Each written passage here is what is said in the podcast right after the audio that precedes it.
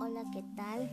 Mi nombre es Marixa Solís Hernández y en esta ocasión les voy a presentar el libro de Blancanieves y la magia de la amistad. Comencemos. La princesa Blancanieves y su príncipe invitaron a los siete enanos a su palacio para un picnic y todos estaban muy emocionados. Gracias por invitarnos, Su Alteza, dijo Doc. Qué agradable, quiero decir, qué agradable modo de pasar la tarde. En el jardín del palacio ya se había servido en el césped un riquísimo picnic. Mmm, dijo feliz. Sándwiches y pastel de cereza y de chocolate. Por favor, sírvanse lo que quieran, dijo Blancanieves, mientras repartía la vajilla de porcelana.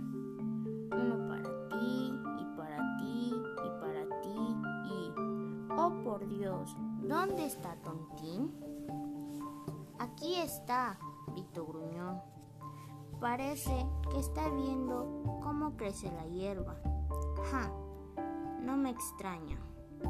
¿Por qué estás aquí, tontín? Estábamos preocupados por ti, exclamó Blancanieves. Luego miró más de cerca. Encontraste una oruga.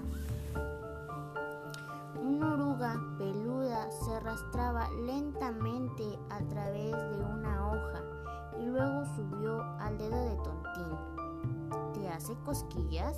Preguntó Blancanieves con una risita. Tontín la miró y asintió con la cabeza.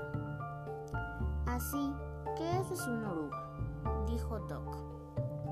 Ya basta de mirar, dijo Gruñón enfadado. Vengan, dijo Blancanieves a los enanos. Regresemos al picnic y Tontín. ¿Por qué no traes a tu nuevo amigo para que nos acompañe? Todos disfrutaron el picnic y comieron hasta que no quedó ninguna migaja. Luego llegó el momento en el que los enanos debían partir. Voy a extrañarlos, dijo Blancanieves mientras les daba un beso y un abrazo pero les prometo ir a visitarlos pronto. Pórtense bien hasta que yo vaya. Fiel a su palabra, Blancanieves y el príncipe fueron de visita a la cabaña de los siete enanos antes de que terminara el mes. Cuando Blancanieves les entregó a los enanos unas galletas en forma de corazón, encontró al pobre tontín llorando. Oh, querido tontín, ¿qué te pasa? preguntó. El pobre compañero prendió a su pequeño amigo, quiero decir, perdió a su amigo. Le contó Doc. Lo sabía, murmuró Las orugas son un problema. Con tristeza, Tontín tomó a Blancanieves de la mano y la llevó por un sendero Luego señaló una rama de la que colgaba un duro y brillante caparazón. Esa oruga se metió ahí hace varios días, explicó Doc.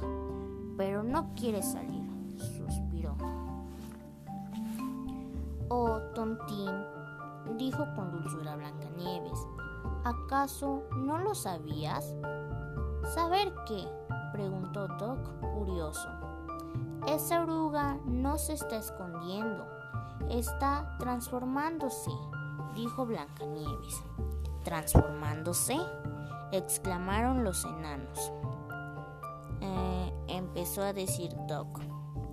¿Transformándose en qué? Blancanieves miró alrededor hasta que vio un par de coloridas y brillantes alas que se agitaban. Luego señaló a una mariposa y sonrió.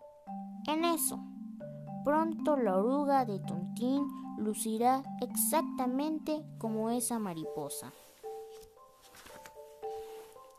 Efectivamente, los enanos voltearon y observaron el momento justo en que el caparazón de la oruga de Tontín se abrió.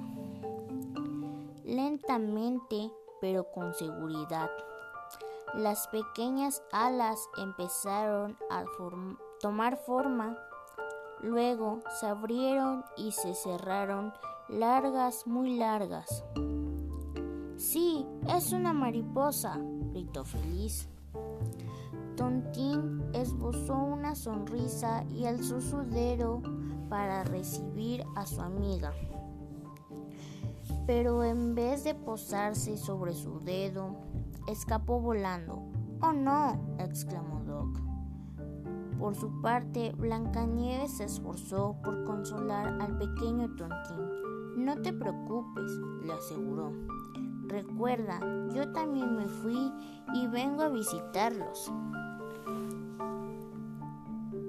Ser un buen amigo a veces implica dejar ir a tus amigos. Así regresarán para hacernos muchas, muchas visitas. Y bueno, pues acá termina el cuento. Saludos. Hasta la próxima.